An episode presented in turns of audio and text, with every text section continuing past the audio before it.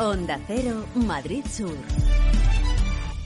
Retos, sacrificio, pasión, competición, tecnología están a punto de ser puestos a prueba.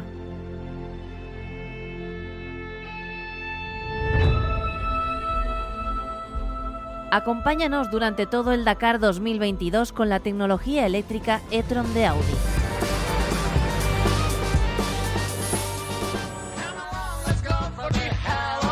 Aquí comienza Auto FM.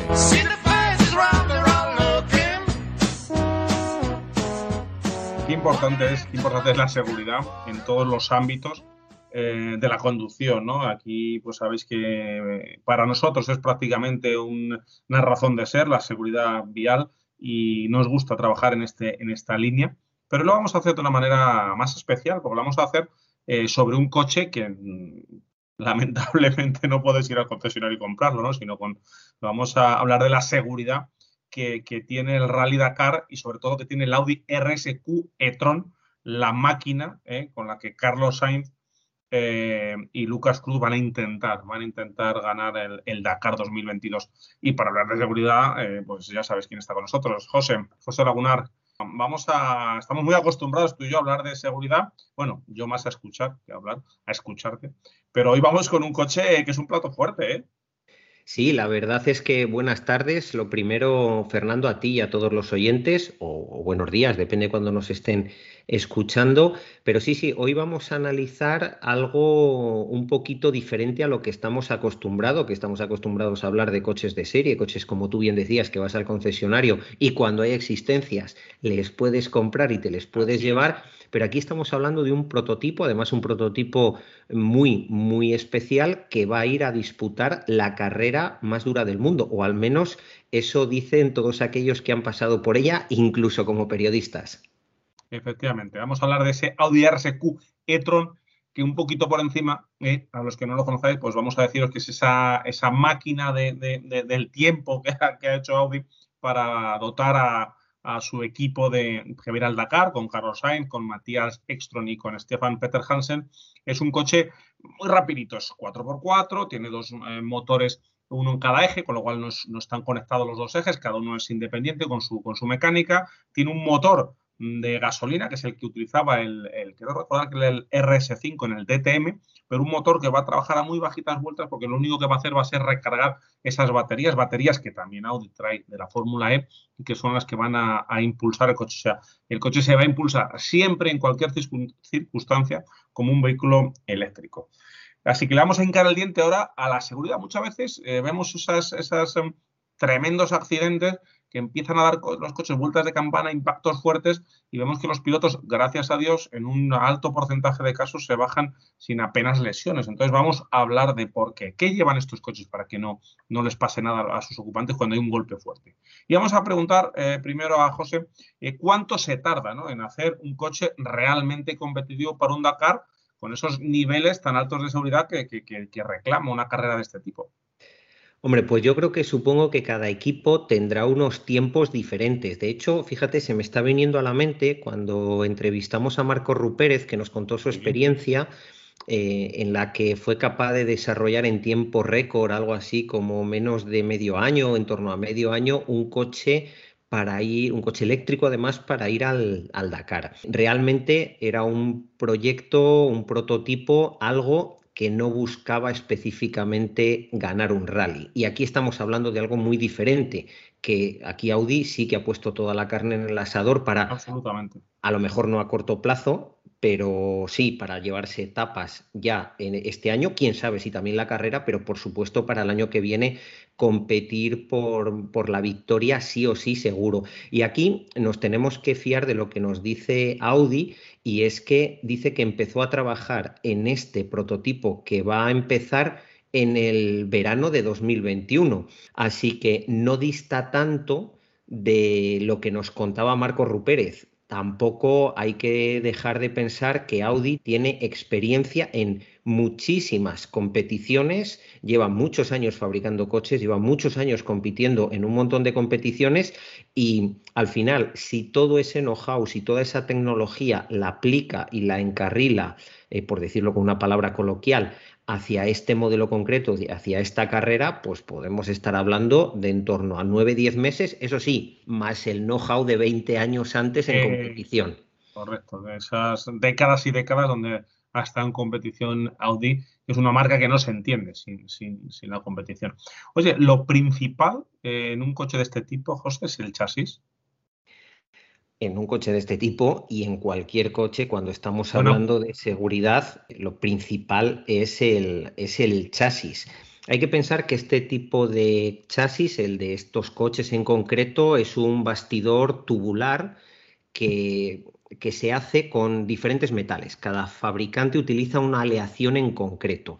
Pero para que la gente tenga un orden de magnitud, y esto vale también para los coches de calle, no estamos hablando de aceros de alta resistencia, que era lo que se hacía hace años. Estamos hablando de aceros de ultra alta resistencia, de aceros al boro, de aleaciones realmente complejas, complicadas y caras que permiten que ese tubo, que a simple vista es un tubo normal y corriente, pueda ser capaz de exigir o de soportar una cantidad ingente de tensiones, de fuerzas, de momentos, y a eso hay que, sume- hay que sumarle la geometría en la que se unen esos tubos, porque aquí se conjugan dos cosas, la capacidad del propio material para absorber energía, para ser suficientemente rígido cuando tiene que ser y para doblarse cuando se tiene que doblar en caso de accidente, y hay que sumarlo la geometría.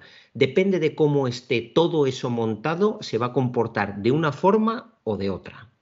Y esos tubos, esas barras, esas jaula de seguridad, esos, esas eh, que vemos en el interior de los coches de competición, en este Audi RSQ e-tron, eh, ¿cómo los recubrimos y, para qué sirve esa- esa forma de recubrirlos? Pues fíjate, recubrirlo tiene dos ámbitos. Por un lado, el de la seguridad pasiva. ¿Eso qué quiere decir? Pues que va a evitar que una piedra o que cualquier objeto pueda entrar en el habitáculo y dañar a los ocupantes. Pero ojo, también es una parte fundamental de la seguridad activa. Si todo ese habitáculo no se cierra perfectamente, pues dentro va a haber más ruido, más polvo, más todo. Y cuanto más hay en el interior, menos atención va a poder destinar el piloto y copiloto a lo realmente importante que es navegación y conducción. Así que aquí eh, Audi, además, esto lo he dicho un poco a nivel general, pero en concreto Audi lo que ha puesto es también mucha tecnología para hacer unos paneles que sean muy ligeros, pero muy, muy ligeros y sean muy resistentes. Y aquí podemos pensar, bueno, se hacen de plástico, sí, de plástico. Y por eso quiero invitar a todos nuestros oyentes a ver un podcast, a escuchar, perdón, un podcast en el que hablábamos de forma muy pormenorizada de el plástico en automoción, el plástico en competición y de la fibra de carbono en competición. Y cómo cuando juntas los polímeros, los plásticos y además la fibra de carbono, consigues tener tecnologías, consigues tener paneles que son realmente ligeros, realmente finitos, realmente aportan muy poquito peso y a la vez aportan una altísima tensión, una altísima capacidad de evitar que dentro entre cualquier objeto afilado, cualquier piedra, incluso cualquier granito de polvo. Todos esos podcasts a los que hace alusión José los tenéis en la descripción de- del programa o en la web si los estáis escuchando a través de autofm.es. Oye, lo hablábamos antes, pero vamos a desarrollar un poco más ese, eso que hemos dicho, que es eh, cómo puede afectar la experiencia de una marca eh, con tanta tradición en competición en el desarrollo de un coche, en lo que a seguridad se refiere. A ver, pues es muy sencillo. La curva de aprendizaje que tienen los ingenieros de Audi para desarrollar este, este, producto no es de seis meses. Su curva de aprendizaje es de décadas. Incluso aunque los ingenieros o algunos de ellos no lleven mucho tiempo en Audi, eh, a nivel de ingeniería todo se documenta desde hace muchísimos años, mucho, y se documenta lo suficiente como para que cuando llega un relevo, una persona nueva al equipo, sea capaz de asimilar un porcentaje muy alto de ese know-how, de ese conocimiento que ha adquirido el equipo a lo largo de los años. Aquí al final eh, la persona responsable del diseño del RSQ e-tron, Alex Lofer, bueno, no sé si se pronunciará así, pero lo resumimos en Alex, lo que pone de manifiesto es que, claro, estamos hablando de que aquí se junta bueno, todos saben, se junta la tracción 4, que es mítica de, Audi en competición. Una seña de identidad de la marca. Eh, bastidores tubulares utilizados en el DTM. Se junta eh, chasis realizados en, chapa de acero para todo el tema del rallycross, eh, los monocascos, toda, toda la experiencia que año tras año y por supuesto la Fórmula E, o sea, toda esa experiencia que durante un montón de años Audi ha estado generando todo eso, se mete en una coctelera con las personas adecuadas, con muchos recursos económicos, todo hay que decirlo. Esta gente em, no, dispara con, pólvora mojada, aquí hay mucho know-how, pero también mucha inversión económica. Y al final cuando se junta todo eso, lo veremos luego en el rally cómo se va a comportar este vehículo, pero es prácticamente garantía de éxito, a lo mejor no de victoria, pero sí de eficacia y de solvencia absolutamente. Pero tiene además este Audi RSQ e-tron más detalles de seguridad, ¿no? En, lo que eh, respecta tanto a materiales como a tecnologías que utilizan para, para, bueno, para que los ocupantes vayan más cómodos y eso también te da un plus de seguridad. Sí, al final ah, no, no queremos em, aburrir a nuestros oyentes con un montón de palabras raros, pero básicamente cada uno de los componentes que están incorporados en ese em, coche tiene la máxima tecnología disponible en cualquier ámbito. Si estamos hablando de acero, los mejores aceros. Si estamos hablando de polímeros, los mejores polímeros. Si estamos hablando de fibra de carbono, la mejor tecnología. Es que hasta el parabrisas de vidrio laminado es la máxima tecnología que tiene ahora mismo Audi en el mercado. Entonces, claro, cuando tú juntas todo eso y pones el mejor material es como un cocinero. Claro, si tú compras el mejor género y además tienes al mejor cocinero que lo va a hacer todo perfecto, pues es que es que van a salir las cosas bien. Y, a nivel de seguridad, esto es lo que está haciendo Audi ahora mismo. Efectivamente. Vamos a hablar un poquito de los asientos en los que van eh, Carlos Sainz y Lucas Cruz y, sus compañeros. Eh, los buckets de, de, competición, que muchas veces cuando hablamos de seguridad infantil, de las SRI, de las los sistemas de retención infantil son muy semejantes. ¿Son realmente estos buckets como unos SRI o, al revés? ¿Son los SRI como, como estos buckets que utilizan los pilotos de competición?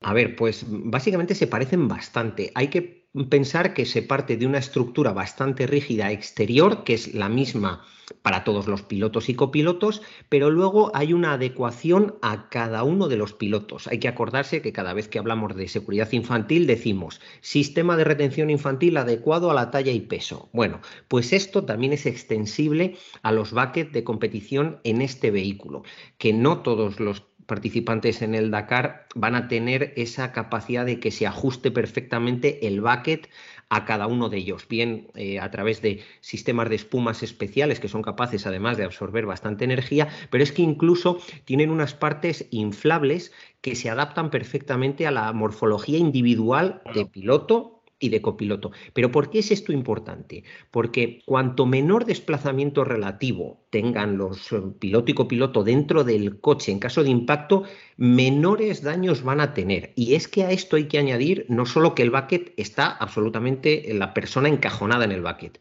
es que lleva un arnés de seis puntos perfectamente ajustado y cuando digo ajustado es, vamos, apretado hasta que se quedan morados un, cuerpo único prácticamente, ¿no? El cuerpo del conductor con el del asiento. Fíjate, hay una cosa que no sé eh, y a lo mejor tú me lo puedes decir. Mm, supongo que sí que llevarán Hans también en esta competición. Claro, esto, esto es algo muy importante. ¿Por qué? Porque si nosotros vamos en el sentido de la marcha, vamos completamente sujetos todo nuestro cuerpo al chasis del vehículo a través del bucket y del arnés y tenemos un impacto frontal, si la cabeza no está sujeta a través del Hans y del casco, pues la cabeza va a seguir hacia adelante y podemos tener una lesión importante cervical. Estos coches no tienen airbag, no tienen un cinturón de seguridad como los coches normales. Por eso es importante, absolutamente importante, que esos pilotos y copilotos lleven Hans. Si lo traducimos, y permíteme la licencia ya la última, al tema de la seguridad infantil, eso con los niños, ¿cómo lo hacemos? Pues si llevamos a los niños con arnés en el sentido de la marcha, lo estamos haciendo mal. Tenemos que llevar a los niños en sentido contrario a la marcha para que sea el propio sistema de retención infantil el que hace la función del casco y del hands.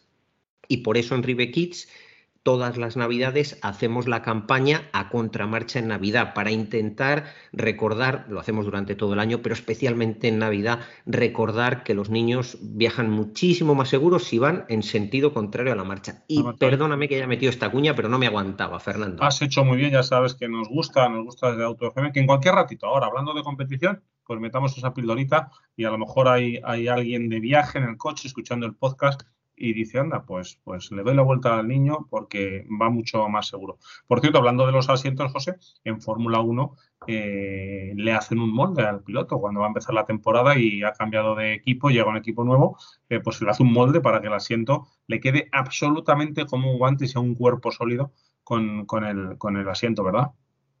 Por supuesto, y además, como hacen el parón de Navidad, esos dos kilos que cogen como todo el mundo en Navidad o como la inmensa mayoría de gente en Navidad, pues no se nota porque cuando se tienen que volver a montar en el monoplaza ya están otra vez en su, en su talla y peso adecuados. No lo, no lo dirás por tiro de los kilitos de peso, porque tú siempre estás como un pincel, ¿eh?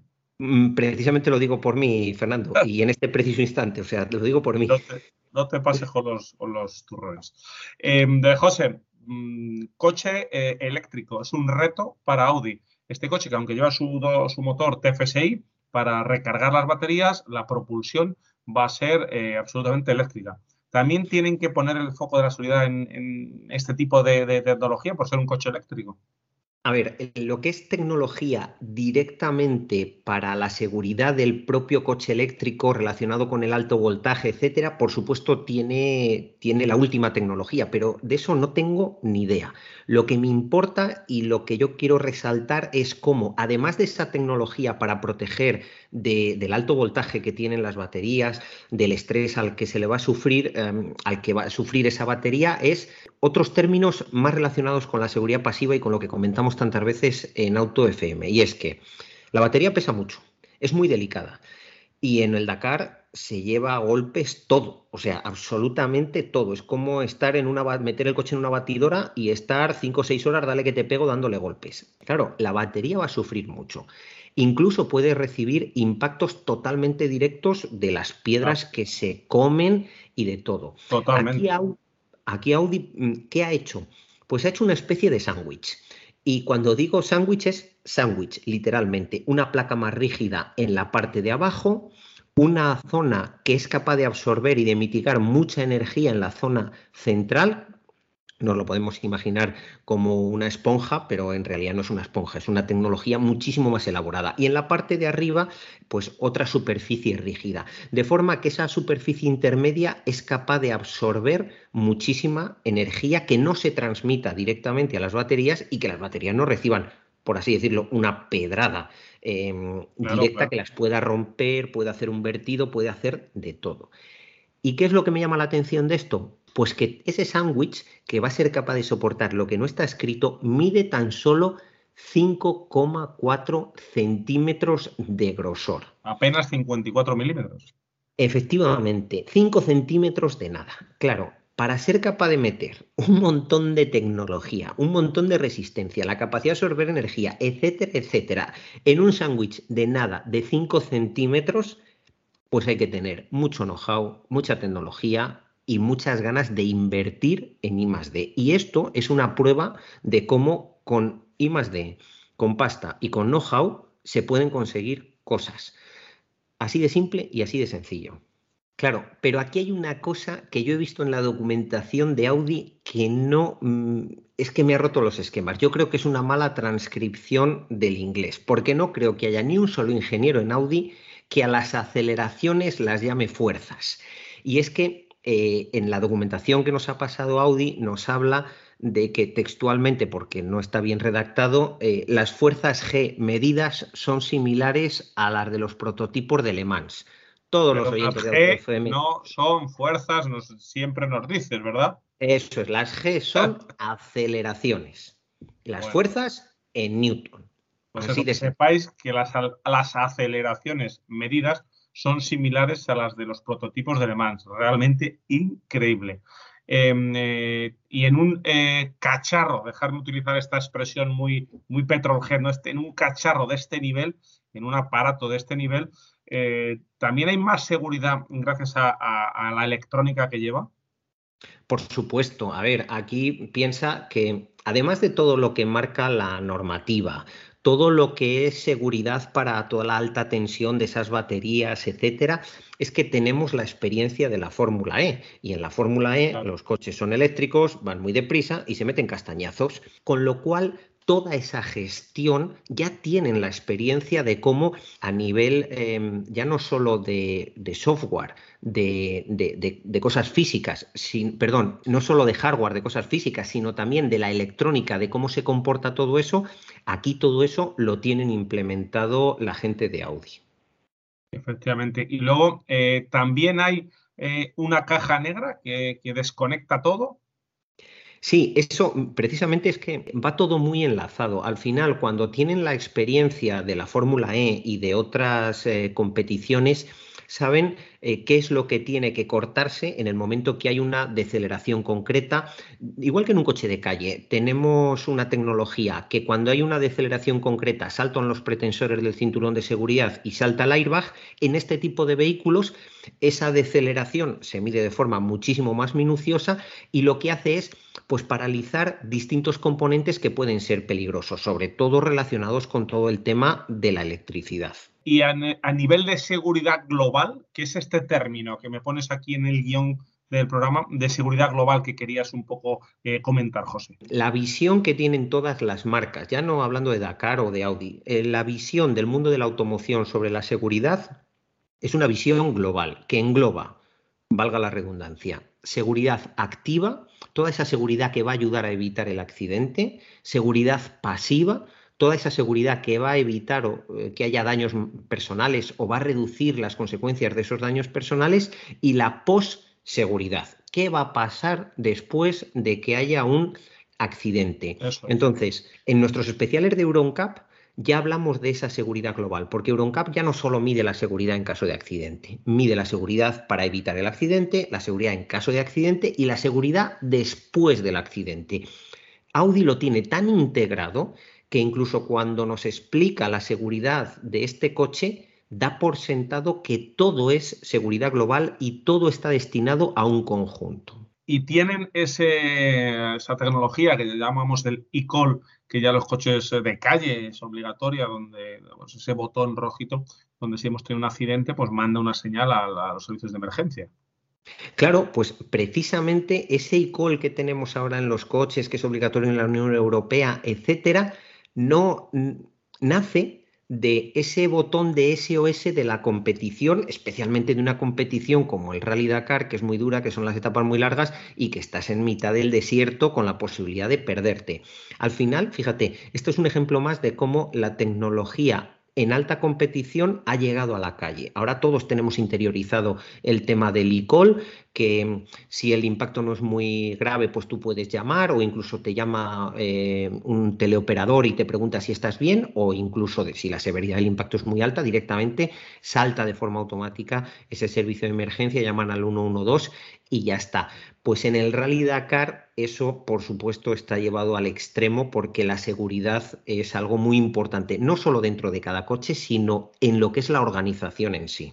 Eso que llaman ellos la baliza, ¿no? Una baliza que tienen de posicionamiento y que, y que si tú la tocas, eh, eh, creo, creo, no me quiero equivocar, eh, pues estás fuera de carrera, admites que estás en un problema grave y vas a quedar fuera de la competición, pero inmediatamente eh, está enseguida el helicóptero de asistencia en, el punto donde te encuentras para ver qué ha pasado con médico, con equipo de extracción y, demás. Fíjate, eh, Fernando, perdona, no sé si te acuerdas, en un tertulión vino Juan de la revista Autofácil y nos contó que él hace muchos años, y de hecho ha evolucionado mucho, tuvo ese accidente con la moto y fue toda una película, al final pues le sacaron de allí, etcétera. Claro, todo eso cuando te lo cuentan en primera persona, alguien que ha estado allí, pues a mí personalmente es que me emocioné escuchándolo. Claro, eso ha evolucionado tantísimo que ahora mismo es prácticamente automático. Apretar la baliza y, el, mm, y, ese helicóptero medicalizado va como un tiro a, a buscar. Creo recordar, José, que, Juan lo que nos contaba que había estado, yo creo, una noche, ¿no? Con, el pie entablillado allí.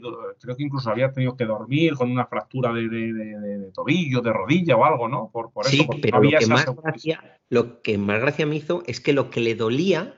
Eh, después de unos años, es que había tenido que dejar allí la moto. no, sí, cierto, Lo que le dolía fue, fue eso. Que incluso ahora muchas veces vemos imágenes donde se llevan al piloto de la moto en una camilla estabilizado y atado, em, y el, propio helicóptero ata una eslinga y, y, sale volando con la moto colgando, con lo cual se va en moto y motorista, ya no tiene que dejar allí. Aquella Suzuki DR600 de finales de los 90 que tenía nuestro amigo y, compañero eh, Juan de, de Luique. Eh, vamos a ir cerrando con, un último tema que te quería preguntar, eh, José, es en cuanto a la seguridad activa para adelantar. O, me pones tú aquí con mucha, con, mucha sorna tirando con balas, José, que si llevan seguridad activa para adelantar o lo hacen al estilo de la DGT. A ver, es que, claro, esto es un, poco, es, un poco la leche. Fíjate, en alta competición y con sentido común lo que se hace es aplicar tecnologías para que la gente adelante con seguridad, incluso en condiciones de baja visibilidad. Y sin embargo, aquí, pues nuestra Dirección General de Tráfico nos dice que no podemos adelantar o que si podemos adelantar, pues, pues va a ser un cisco porque no podemos aumentar la velocidad. Claro, en competición saben perfectamente que cuantos menos metros se recorra en el adelantamiento, cuanto menos segundos se tarde en adelantar, menos riesgo hay. Y como son conscientes de ello, lo que hacen es dotar a los vehículos de la mayor tecnología posible para que adelanten con seguridad. Eso sí, Luego sí que es cierto que en la categoría T1 pues está la velocidad máxima limitada a 170 kilómetros por hora porque, porque, bueno, porque sabemos que en el desierto si no hay límite pues se puede ir a más de 200 y un accidente a más de 200 pues las consecuencias a lo mejor no son las que pueden ser muy desastrosas. De hecho, lo, serían. Bueno, pues le hemos dado este repaso a este Audi RSQ e-tron José, y a modo de conclusión, a modo de, resumen, creo que nos debemos quedar básicamente con, lo que muchas veces decimos en AutoFM, con lo que muchas veces nos dices tú, y es el excelente campo de trabajo que es la competición para que luego los coches en, sus versiones de calle, en sus versiones para, todos los que queremos eh, comprar un, un automóvil, pues tengan una seguridad activa y pasiva de primer nivel. Y yo como reflexión final quiero decir que el mayor know-how que ha puesto, al menos es mi opinión, el mayor know-how que ha puesto Audi a disposición de este proyecto, de este coche, de esta carrera, es de carne y hueso, es español y tenemos que estar todos muy orgullosos de este señor, que no es otro que Carlos Sainz. Al final, mm, se pone muchísima tecnología en juego pero si esa tecnología luego no va fina, eh, pues, pues a lo mejor es solo una exposición, es solo un concept car. Y si algo nos ha demostrado Carlos a lo largo de toda su trayectoria, pero especialmente su trayectoria dakariana, es que Carlos lo que toca lo deja fino. Efectivamente, es un tipo que le gustan las cosas bien hechas, que además cuando algo no funciona, sabe por qué no funciona, sabe transmitírselo a sus ingenieros y a sus mecánicos y por eso siempre si repasamos un poco su trayectoria, tanto en rallies como en rides, siempre que se ha bajado de un coche, lo ha dejado como coche ganador y siempre que se ha subido un coche nuevo, ese coche siempre ha estado en las posiciones de, arriba. José Lagunar, muchas gracias de Rivekit Seguridad eh, por, este análisis tan completo de este Audi RSQ e-tron que estoy convencido de que nadie lo ha hecho ni nadie lo va a hacer, este resumen, este repaso a su seguridad. Nada, para mí ya sabes que es un, placer, eh, siempre que se hable de seguridad, encantador de aportar, nada, un poquito, un granito de arena. ¿eh? Al final la seguridad es algo muchísimo, muchísimo más amplio de lo que hemos comentado, pero bueno, unas pautas. Además, así me quito el mono, que sé que no voy a poder participar en ninguno o en prácticamente ninguno de los, de los especiales que se van a hacer para el Dakar y así, bueno, pues me quito un poco el mono también. Bueno, pues ese granito de arena en el desierto eh, de Arabia, donde van a competir estos gigantes, ese granito de arena de la seguridad lo ha puesto José Lagunar. Y a todos vosotros daros las gracias por estar ahí, por seguirnos, por escucharnos. Mm, ya sabéis, seguimos en autofm.es, en redes sociales en arroba autofm radio, en nuestro canal de YouTube de AutoFM y en el mail eh, que está a vuestra entera disposición, que es info arroba. Chao. Retos, sacrificio, pasión, competición, tecnología están a punto de ser puestos a prueba.